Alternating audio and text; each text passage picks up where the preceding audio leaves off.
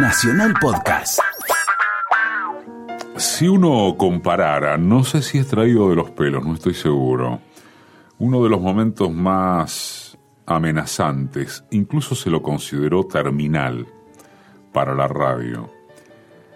La década del 60, con la masificación de la televisión y el anuncio de que la radio se moría con este momento en donde la invasión de nuevos dispositivos tecnológicos también ya no es que hace pensar, sino que directamente llama a que la radio se escucha de otra manera, por otros dispositivos justamente. Este, ¿vos lo sentís como un momento para la radio tan amenazador como aquel de hace 50 años? Hay continuidades, hay puntos de contacto, hay como ciertos elementos que uno podría decir, eh, bueno, aquel momento de los 60 entró en crisis la radio por la irrupción de la pantalla, de la pantalla televisiva, y en este tramo del siglo XXI está en conflicto con otras pantallas mucho más diseminadas que también permiten escuchar radio. En aquel momento lo que ocurrió fue desde los contenidos una reformulación de lo que la radio ofrecía, de lo que venía ofreciendo, porque el empresario televisivo jugó sobre seguro. Si algunos éxitos venían de la mano de la, de la radio y tenían audiencia, ¿por qué lo voy a desaprovechar y por qué no voy a aprovechar a ese elenco radioteatral para convertirlo en un elenco teatral? Televisivo. Y si aquel show musical en vivo que tenía la radio tenía alta cuota de audiencia, ¿por qué no lo vamos a eh, transformar en show televisivo musical? Y los programas de humor algo similar. Un clásico. Ya un clásico. Ojalá que una renovada costumbre como ritual del despertar dominguero.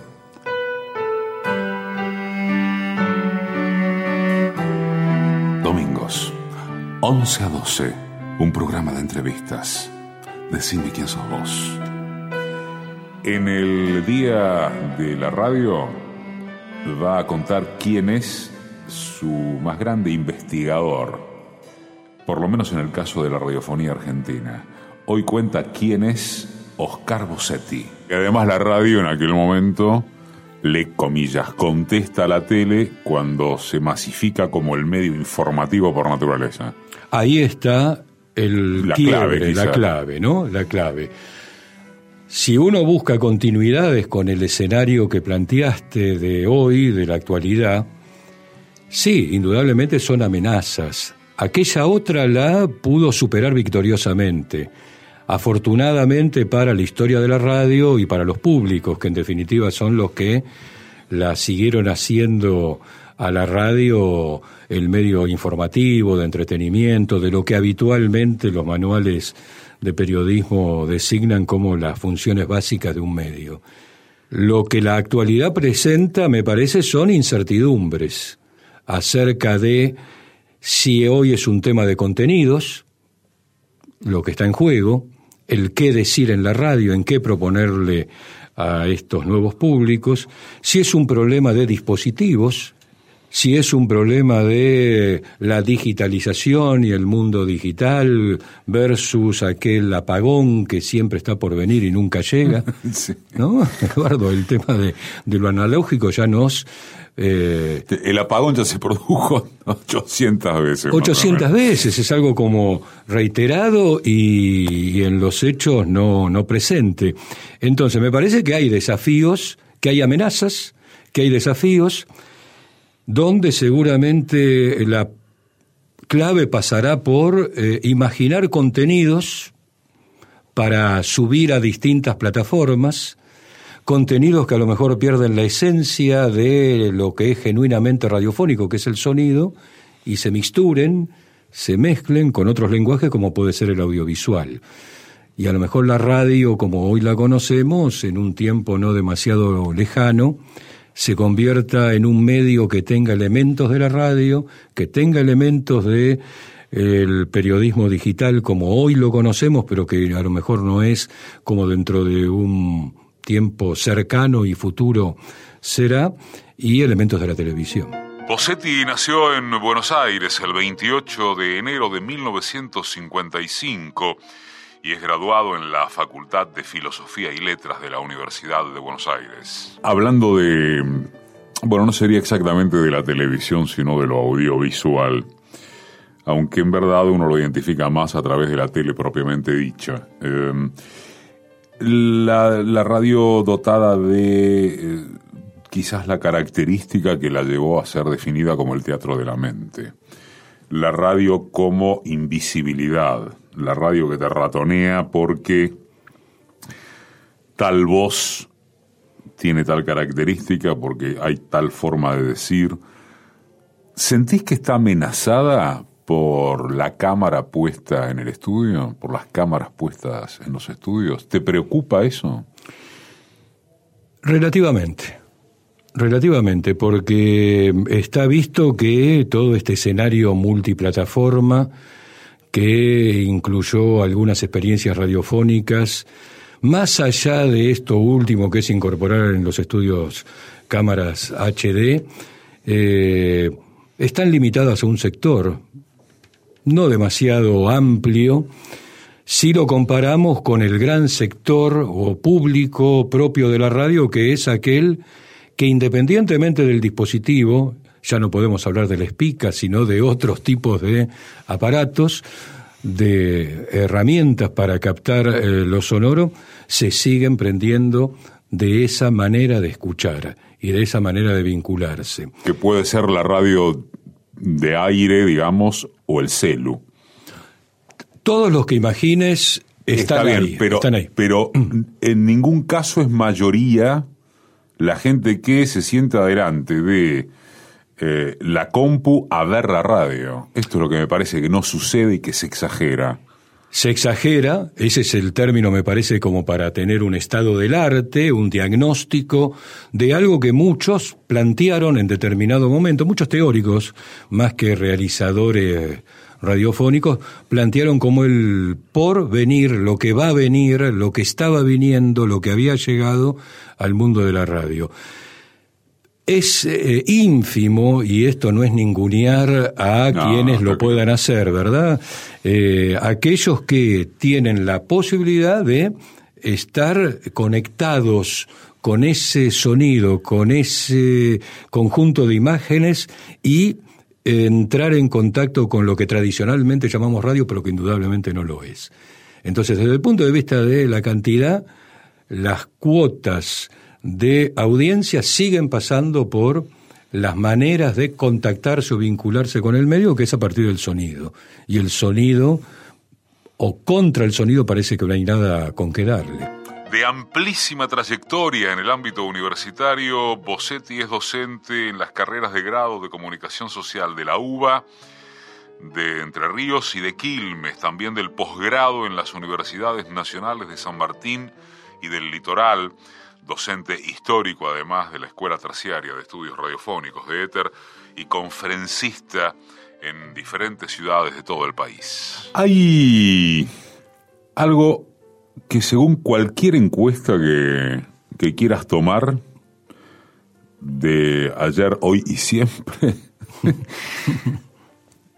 se revela casi te diría que contundente, y es que la radio sigue siendo identificada como el medio más creíble, por encima de los medios gráficos y claramente por encima de la televisión, que aparece como el menos creíble de todos. Estoy hablando de los medios tradicionales y estoy hablando, me animaría a decir, no de la mayoría, sino directamente de la totalidad de las encuestas de preferencias de consumo. Y por cierto que ni hablar de que es mucho más creíble que las redes sociales. Oh, bueno, ahí entramos en un territorio, de lo increíble, de lo no creíble a veces. Eh, ¿Por qué suponés o por qué tenés por cierto que la radio sigue siendo la más creíble? Bueno, acá, eh, Eduardo, me parece que hay como dos elementos que antes de una respuesta que va a coincidir con ese diagnóstico y, presentación que recién hiciste, habría que, marcar. Eh, la radio ha construido su credibilidad a partir de esas voces que generaron identificación en el otro. Y esas marcas han quedado como, antes decíamos, continuidades y disrupciones, como una línea que se mantiene pese al paso del tiempo. Eh, podemos hoy discutir si determinadas marcas tradicionales de la radiofonía argentina siguen teniendo el prestigio y el aura que tuvieron en otros momentos. Digo, para que esto no suene abstracto, eh, el rotativo del aire de Radio Rivadavia captaba en los horarios de salida de los servicios informativos la atención de aquel que se quería informar acerca de lo que estaba ocurriendo y depositaba ahí la confianza en el rotativo del aire. Era una marca como la tenía, eh, bueno, los servicios informativos, el boletín sintético de Radio El Mundo y tantos otros más que podríamos citar. Entonces, cuando uno estudia los medios, un primer dato es la tradición, más allá, la tradición que se mantiene en el tiempo, más allá de la renovación de los públicos, que indudablemente eh, van incorporándose en algunos casos o lo van como descubriendo muy lentamente en otros casos. La palabra oral sigue siendo creíble. Y, eh, en y la imagen pasa a ser asociada desde hace bastante tiempo, hasta la segunda aclaración, con el show, con el espectáculo, con el todo vale. Y en ese todo vale lo que me parece que se ha perdido es la preservación de la calidad del contenido. Frente a la forma de lo televisivo, frente al espectáculo que invita la televisión, porque además está dentro de la lógica de funcionamiento, se necesita obtener audiencia a partir del show, ahí la que, salió afectada es la credibilidad del medio, ya no de un programa, ya no de un eh, particular tipo de contenido, sino la credibilidad del medio. Pese a todo, las audiencias radiofónicas no decrecieron, si esto lo vinculamos con lo anterior, y la credibilidad de, eh, de la palabra radiofónica no se fue horadando, no se fue eh, erosionando. Bueno, todo esto coadyuva, me parece, para seguir sosteniendo que la radio debe eh, tener, si lo miramos desde este punto de vista, larga vida por delante, porque hasta aquí nadie ha salido a decir se han revertido los índices de credibilidad del diario que ha pasado a ser más creíble que, la radio o que la televisión o las redes sociales. Mientras esto se mantenga, indudablemente no es magia, no es producto de astros que se alinearon favorablemente para esta señora llamada radio, sino eh, algo que tiene que ver con el contrato de lectura que los públicos hacen. Estamos con vos por Facebook en Decime quién sos vos, programa de radio. ¿No te parece que también ha influido o influye en la credibilidad de lo radiofónico el hecho de que la radio es el medio más libre porque es el negocio más chico? Hay montonazos de radios, ahora encima se agregan las online y dentro de esas radios hay montones de programas. Cuando uno habla del medio más libre, está hablando de que no podés controlar todo lo que pasa por la radio. Eh, incluyendo que, aun cuando desde los 90 apareció la etapa multimediática y entonces el dueño del diario era el mismo dueño del canal, el mismo dueño de la radio del grupo, después el mismo dueño del cable del grupo, etcétera, etcétera, pero por la radio discurre muchísimo más, cuantitativamente estoy diciendo, ¿eh? Que lo que podés encontrar en un diario, que es un episodio único, un hecho físico, controlable por edición, fuera que estés hablando en papel o fuera que estés hablando en formato digital, Eh, y en el caso de la televisión, ni que hablar. Pero ¿cómo haces para controlar la radio? A mí me parece que que sea el negocio más chico también tiene que ver con la credibilidad. Estoy afirmando, preguntando, en verdad, porque esto no, no, quiere dejar de ser una charla. Eh, y, yo creo que ese elemento interviene. Va, siempre creí que ese elemento interviene, que es el medio más libre. El caso argentino lo demuestra con creces. Seguramente si uno hace, ya sea en el formato multimedio o en el formato mega empresa, eh, aquel colectivo de unidades de negocios donde está el canal de televisión, donde está el diario o los diarios, a veces más de uno, las revistas y la radio o las radios, indudablemente la atención, porque es un negocio más chico, esto no se ha revertido, eh, no ha cambiado pese a, a, los que imaginaban que podía haber saltos y... Sí, pero nadie se hace rico con la radio. Con la radio nace. Entonces también eso genera en esa lógica que estás planteando y que eh, no es algo abstracto, sino que se verifica en, eh, en hechos puntuales cuando uno va, no solamente en el caso argentino, sino en casos latinoamericanos y europeos, eh, tratando de desentrañar cómo funcionan estos eh, grandes grupos económicos, la radio tiene como fisuras, como grietas, como eh, momentos que hasta incluso pueden entrar en contradicción con líneas editoriales que la empresa sí se asegura en el horario del prime time de la televisión o en la primera plana de la edición del día de mañana de ese diario que controla, que ese diario que maneja. Oscar Bossetti entre 2002 y 2006 fue el subsecretario de Medios de Comunicación de la Universidad Nacional de Buenos Aires y fundó UBA FM 90.5, la radio de la universidad.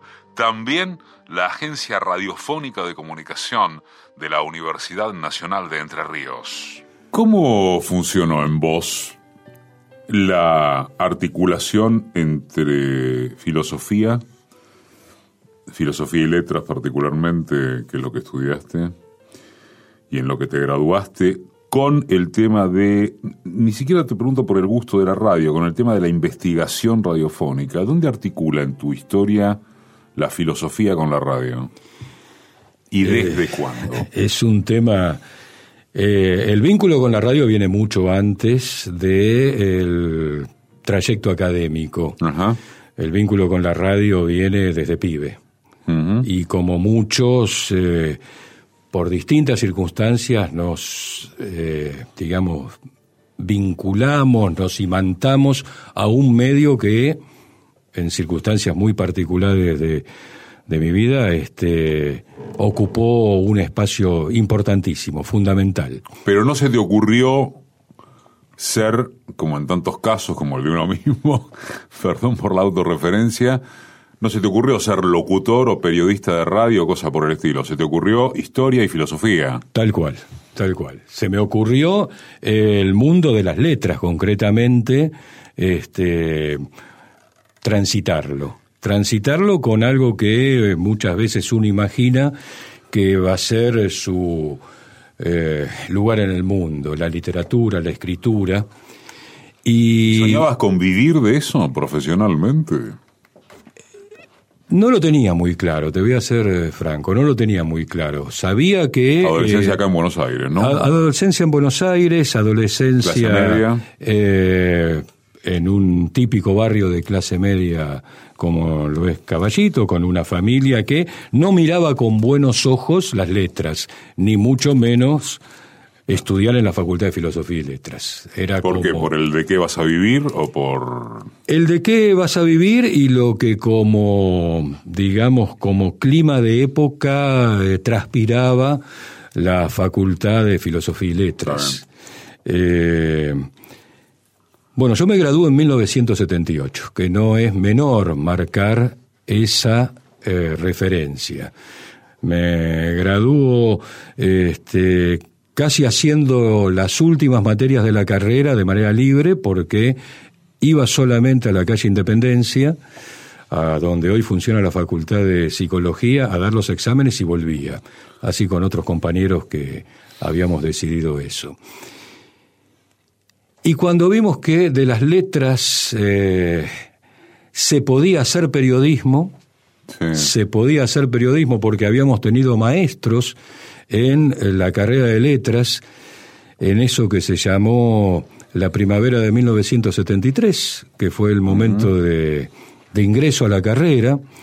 Y tuve contacto con Eduardo Romano, con Aníbal Ford, con Jorge B. Rivera, con Juancito Sasturain, que era jefe de trabajos prácticos de una de esas materias, que nos mostraron a los ojos que para algunos se abrieron con mucha sorpresa y para otros confirmando algo que veníamos eh, leyendo, que la literatura también además de los libros, era la historieta, la canción popular, los guiones de radioteatro y lo que pasaba por otro circuito que no era el del consagrado del libro. Bueno, ahí empecé a descubrir que aquello que en las clases de literatura argentina, de procesos culturales, entre otras materias, habíamos discutido, habíamos estudiado, lo podíamos llevar con un grupo de ex compañeros de la carrera de letras y otros que se fueron sumando a la práctica cotidiana de ese momento histórico bastante oscuro. Para escuchar de vuelta las entrevistas, bajarlas, guardarlas, como quieras, es www.decimequiensosvos.com.ar. Oscuro. ¿Y cuándo aparece el investigar sobre radio? Después del 78. Aparece mucho tiempo después. Mucho después. Mucho después, mucho después, aparece eh, con Guerra de Malvinas. Ajá. Con Guerra de Malvinas. No tanto, cuatro años más tarde, cuatro, o cinco años. Claro, porque, eh, a ver, con Guerra de Malvinas hay un amigo que me dice, hay una emisora pirata. ¿Cómo una emisora pirata? Sabíamos de otras emisoras clandestinas que transmitían desde fuera del país para ser sintonizadas en la Argentina.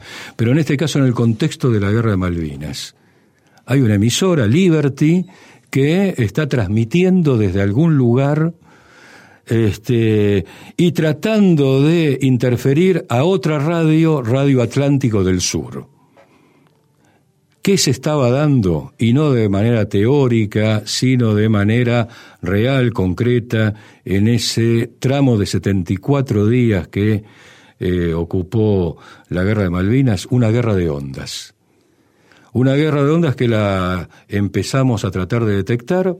Este compañero que nos alertó es un formidable eh, investigador tecnológico de la radio, y tiene grabaciones originales de estas dos emisoras que golpeaban sus ondas entre sí. Y a partir de ahí mi primer preocupación fue la lucha política en determinados momentos de la historia, cómo pasó por la radio. Y ahí fue fui vinculando la guerra de Malvinas con la Segunda Gran Guerra, más para atrás con Goebbels, el nazismo y cómo ese sonido iba generando todo un estado de conciencia y de utilización propagandística del medio. Esa fue mi puerta de entrada. Che, para el que no conoce, ¿y qué hacía Radio Liberty? ¿Qué hacía la radio pirata en la guerra? Sabés que en torno a Radio Liberty hay poco material. Claro. Poco material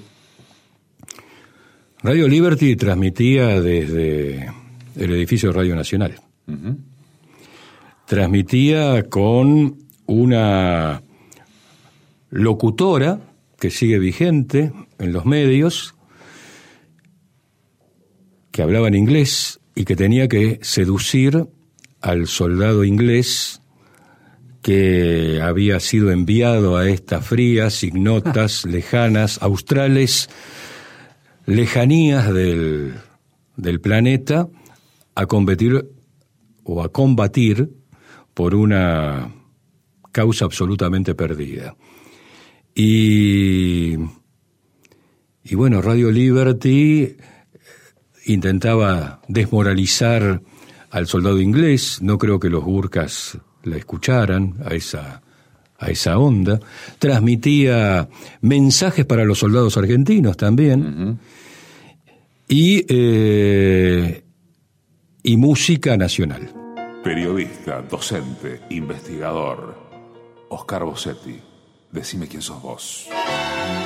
Desde 2009, decime quién sos vos, un programa de entrevistas Domingos, 11 a 12.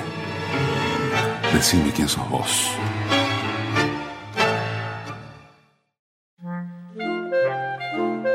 Ojalá que una renovada costumbre como ritual del despertar dominguero.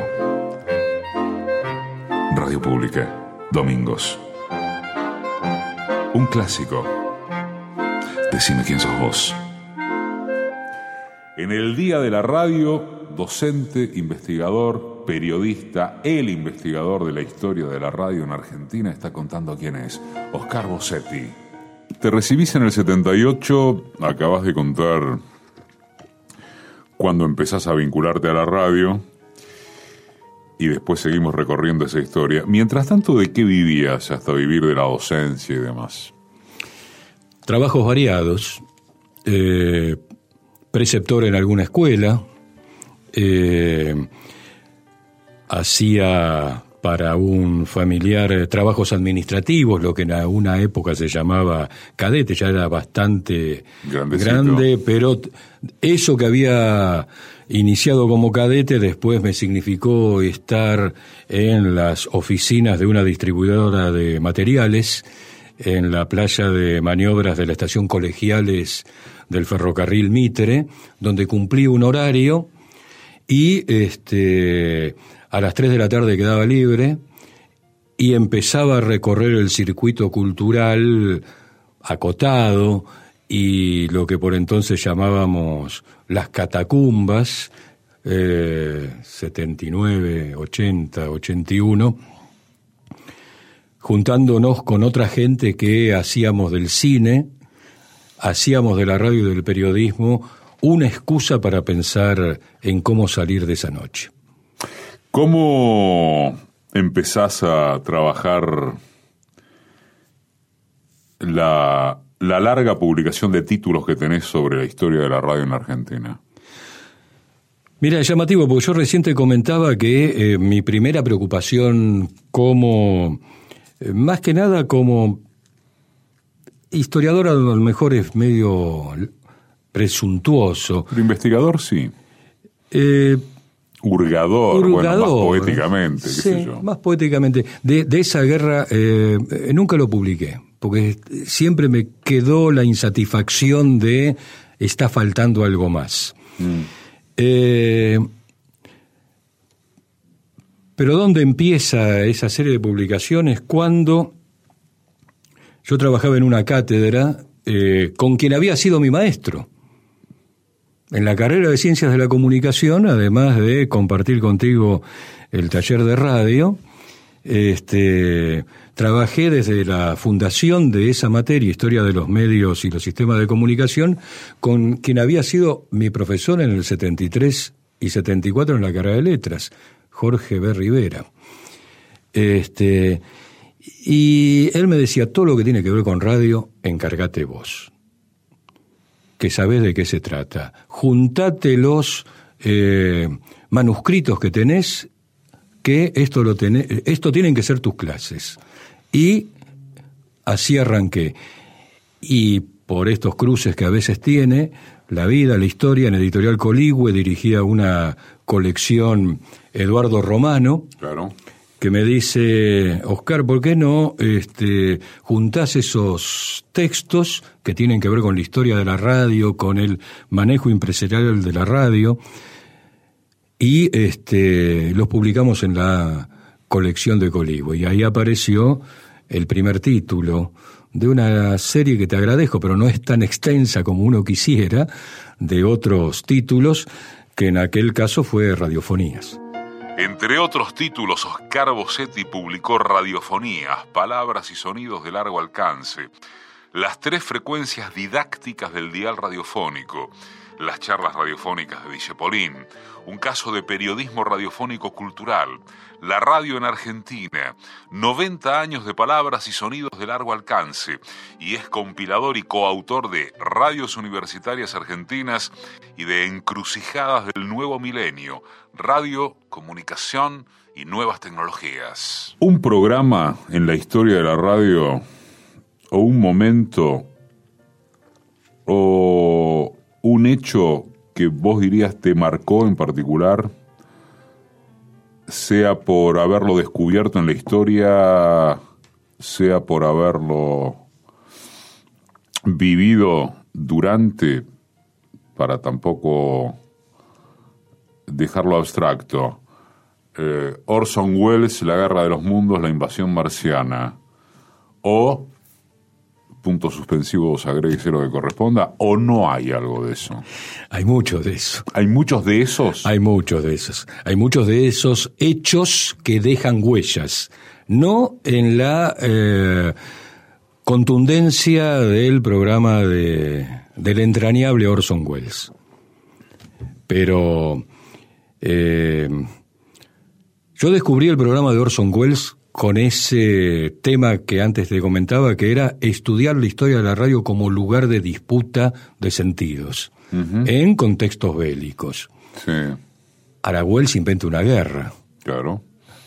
Wells eh, no está poniendo al aire ese 30 de octubre del 38 un programa que daba cuenta de lo que objetiva y verosímilmente estaba ocurriendo. Estaba poniendo al aire una ficción cuya habilidad eh, pasó por convertir en verosímil aquello que era inverosímil, el texto de, de H.G. Wells. Eh, pero en la historia de la radio, ya sea por lo que marcan eh, los historiadores o por lo que uno mismo va como, digamos, cadena construyendo, hay hechos formidables formidables que tienen que ver con el descubrimiento del medio.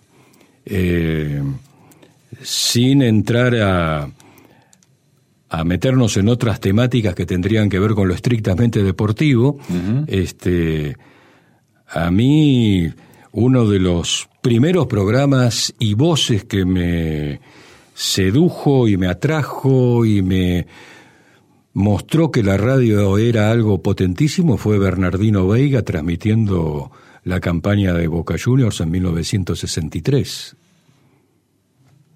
Para mí eso fue, yo hasta entonces era de Boca. Y ah, seguía... o sea que te vendiste para a Ferro a los ocho años. Esos ocho años para mí eh, es un momento en donde pasan un montón de cosas simultáneamente pasan, en un lapso de cinco meses, pasan entre mayo y noviembre de 1963, pasa de todo. Por empezar, para un pibe de ocho años, eh, me exilio de la escuela, no voluntariamente, sino por una enfermedad durante cinco meses. Ajá. Eh, una enfermedad que me la agarro un 25 de mayo donde una delegación de la escuela donde estaba haciendo la primaria nos llevaron al regimiento de patricios a festejar el 25 de mayo. De ahí en un frío mayo, mañana de 25, me agarro una formidable gripe que se complica con una otitis que deriva en una nefritis. Cinco meses fuera de la escuela. Entre otras cosas, ahí aparece como diría Víctor Heredia, una especie de marca antimilitarista muy fuerte, porque para un pibe... Relacionabas inmediatamente lo que te había pasado con el lugar al que había sido. Exactamente. cinco meses que no habrás hecho otra cosa que escuchar radio las 24 horas. Las 24 horas escuchando radio y leyendo los eh, libros de literatura de aventuras de la colección Robin Hood. Ahí el placer por la literatura eh, me lo daba la la colección de libros de tapa dura y amarilla que te internaba placenteramente en el mundo de la fantasía. El Facebook es Decime quién sos vos, programa de radio. Y ahí hay una, bueno, justamente eso iba, la conexión de la fantasía de la aventura publicada con la aventura oída, ¿no? Exacto, ahí, ahí, está la magia de la radio y la magia de la, de la literatura conviviendo. Y además de los relatos de Bernardino Veiga. Bueno, escuchaba prácticamente, eh, la espica ahí ya tenía, la espica que en realidad no era mía, sino que me la dio un tío muy querido que ese mismo año fallece, mirá cómo se juntan las, las historias. Eh, escuchaba la mañana radiofónica, eh, está Fontana. Claro. Está Fontana. Eh, las noches musicales, los fines de semana con programas de larga duración eh, como Escalera a la Fama y otros títulos que en Radio Excelsior se podían escuchar, radioteatros, radioteatros familiares al mediodía, qué pareja, Blanquita Santos y Héctor Maselli. Es decir, eh, había una especie de antropofagia radiofónica que no le decía a nada que no. Sí, ¿y tenías influencia familiar o de amigos respecto del gusto por la radio? Mi vieja escuchaba mucho radio a típica ama de casa y los radioteatros de Oscar Casco, Hilda Bernard estaban en su ADN. Eh, los programas humorísticos como la revista Dislocada, que yo también escuchaba por ese año, este, también formaban parte del menú, y eh, las peleas de box, en el caso de mi viejo, había como un entorno acústico.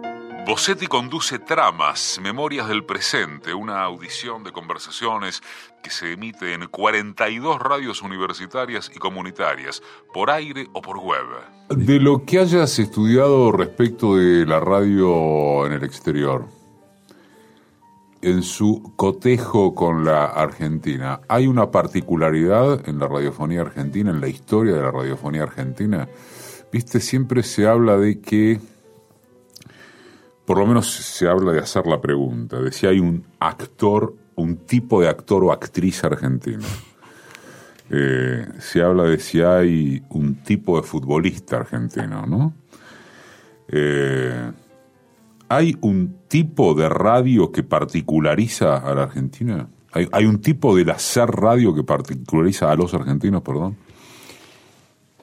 Sí, eh, si uno lo eh, enfoca a esta cuestión del ADN propio de la radio argentina con ciertos formatos que, eh, más allá de los que habitualmente denominamos como los que tienen el copyright argentino, como puede ser el, el radioteatro, que es verdaderamente un invento argentino, aunque Andrés González Pulido, un gallego muy pícaro y empresario de espectáculos populares, lo haya propuesto por primera vez, allá por comienzo de la década del 30, eh, a manera de ensayo y error. El radioteatro es eh, una manera muy propia, particular, de contar historias en eh, clave argentina.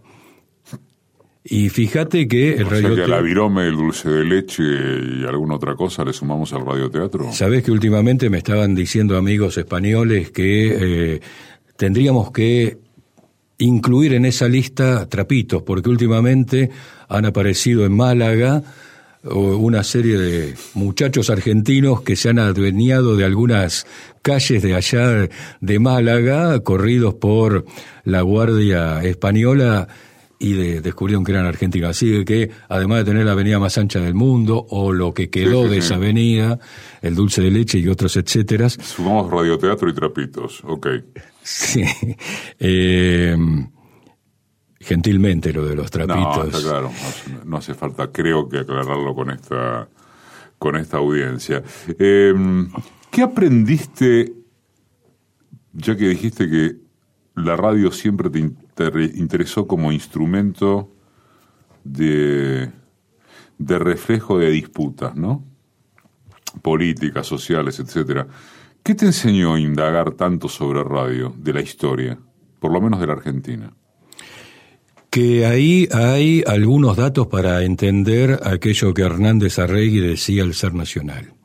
En la radio. En la radio, a partir de la radio. La radio, este, si se convirtió en una pasión nacional como improbablemente haya ocurrido en otros países de América Latina, tiene que ver, entre otras cuestiones, por lo que le decía y cómo se lo decía la radio a ese eh, muchacho que iba en una bicicleta y podía llevar la radio a transitores, o a esa familia que se reunía en el horario de la cena a escuchar las eh, aventuras de los Pérez García, o a ese pibe que venía de la escuela primaria turno tarde y se ponía a escuchar eh, Tarzán Rey de la Selva.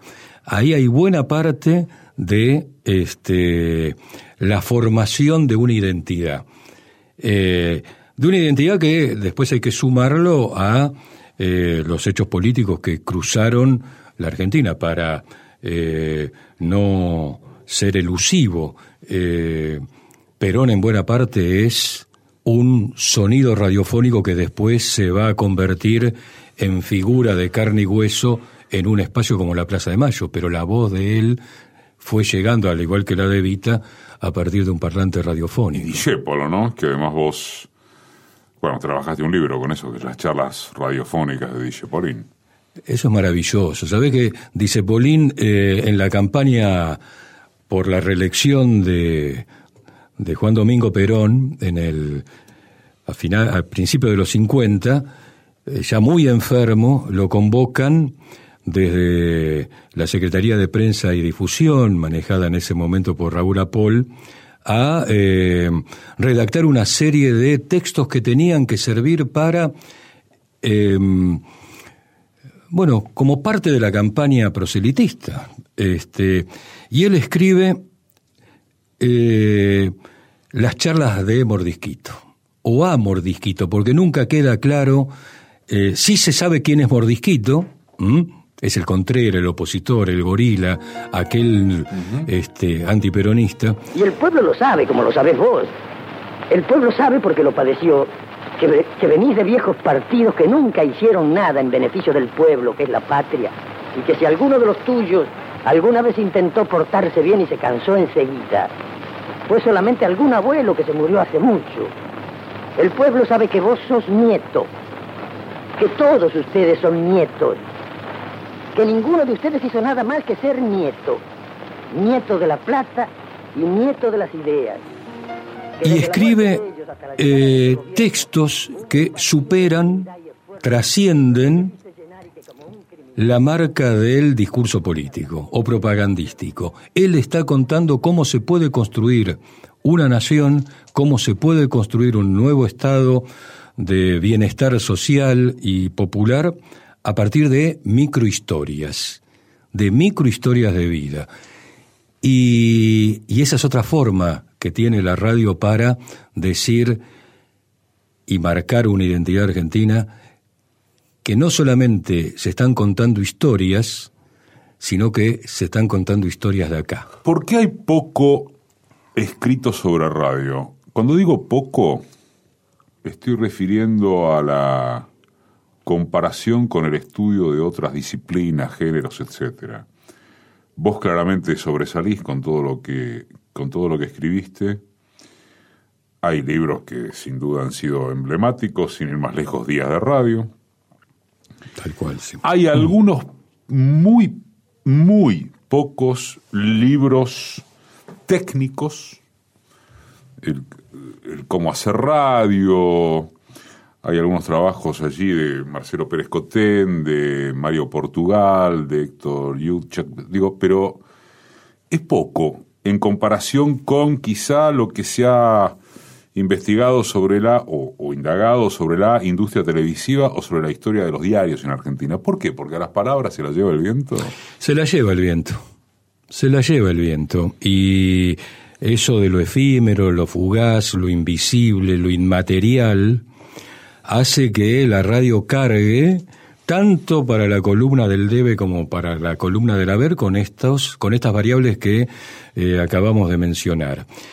Al momento de reflexionar, parece que, además de todos estos valores, la radio tiene, desde el punto de vista académico, el estatus de la cenicienta, la patito feo, la desvalorizada frente a la contundencia que da la imagen, la imagen en movimiento, tanto la cinematográfica como la, la televisiva, o por cuestiones culturales, la trascendencia de la palabra impresa, que puede estar en un libro o en estos textos de historia del presente como son los los diarios.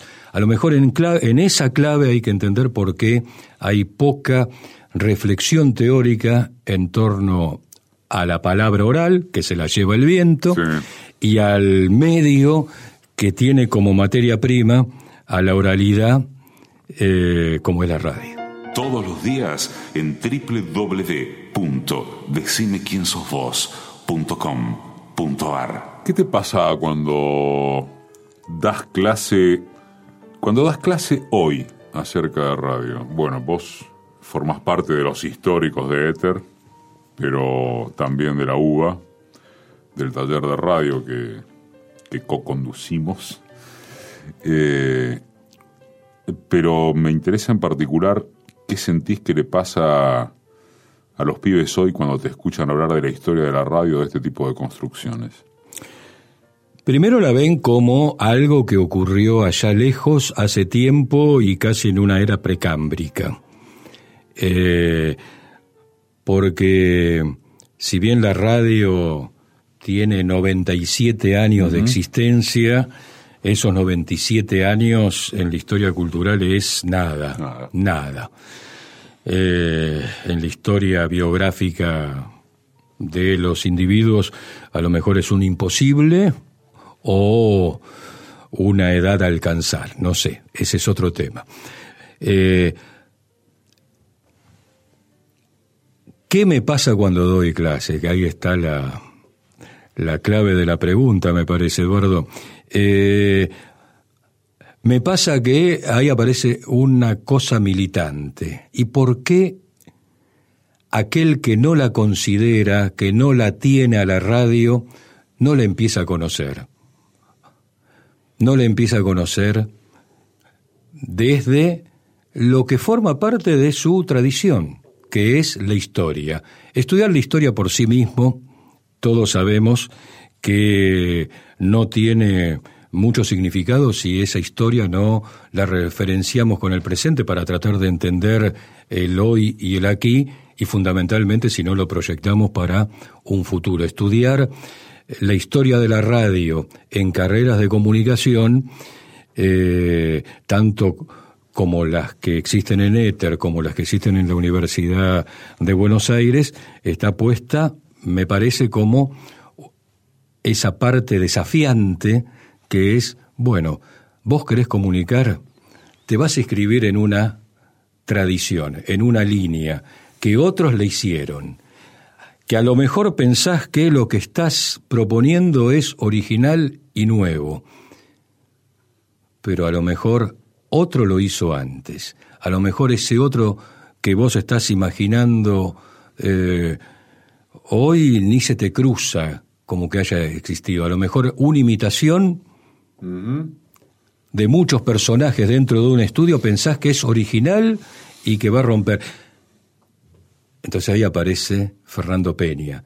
Y cuando nos vamos más atrás, eh, aparece Tomás Imari. La historia de la radio tiene personajes que fueron generando esa especie de construcción de un sentido, el sentido humorístico, el sentido de la fantasía de la imaginación. Entonces, es como un desafío dar clases en un tiempo donde se dice que los usos de la radio eh, para los chicos jóvenes pasa por otro lado.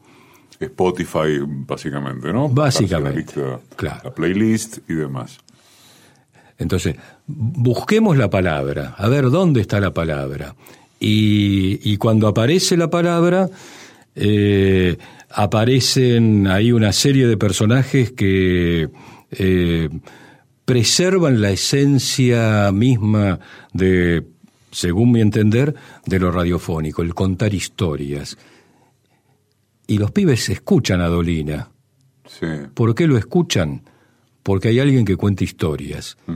Y si eso se mantiene, digamos, como bagaje cultural, más allá de la eh, imagen y más allá de este el universo o ecosistema digital es porque la radio tiene la posibilidad de continuar eh, mostrándose. ¿Qué te revela el dar clases tanto a nivel privado como estatal, universitario, acerca de qué interpreta hoy un pibe cuando estudia comunicación?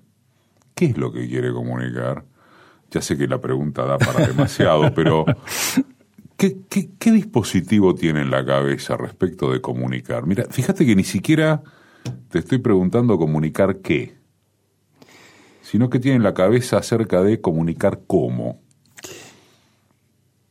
La verdad que yo no tengo una respuesta y durante mucho tiempo eh, aparece apareció y sigue apareciendo ese enigma, más si lo medimos en términos cortos. Mm. Eh,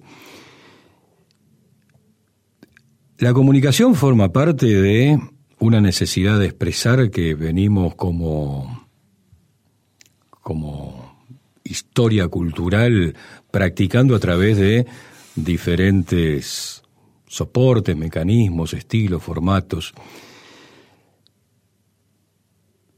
El muchacho y la muchacha que ingresa a la carrera de comunicación o a las carreras. ¿eh? estoy hablando. ¿eh? O a las carreras este, que querramos tomar como caso testigo, a lo mejor piensa que, como antes me preguntabas, que ahí va a estar su futuro profesional, sin saber hoy muy claramente si ese futuro está comentando un partido de fútbol, relatándolo o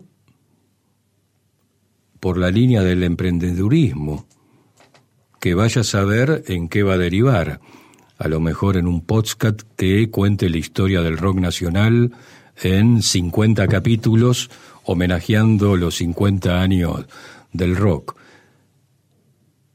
A lo mejor hay tantas maneras de imaginar qué comunicar como pibes, sentemos a esta mesa y preguntemos.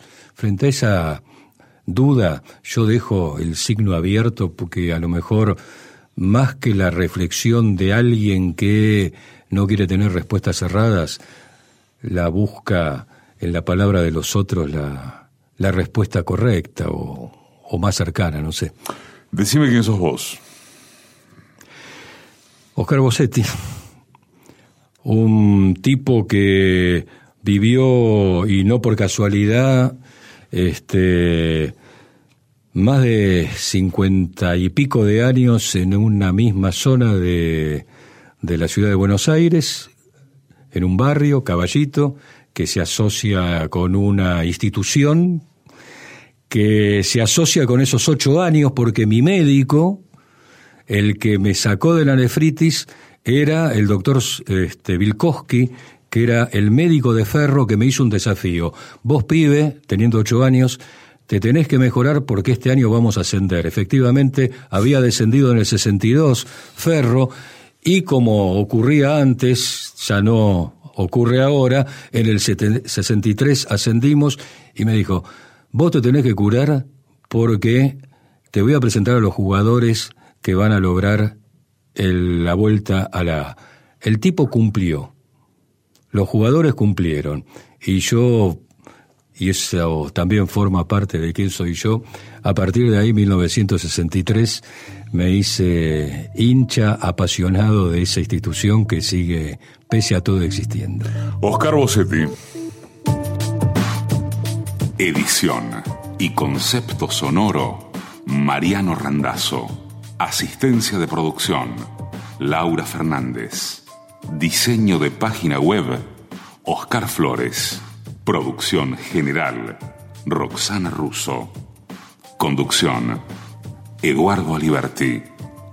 Todos los domingos, AM870.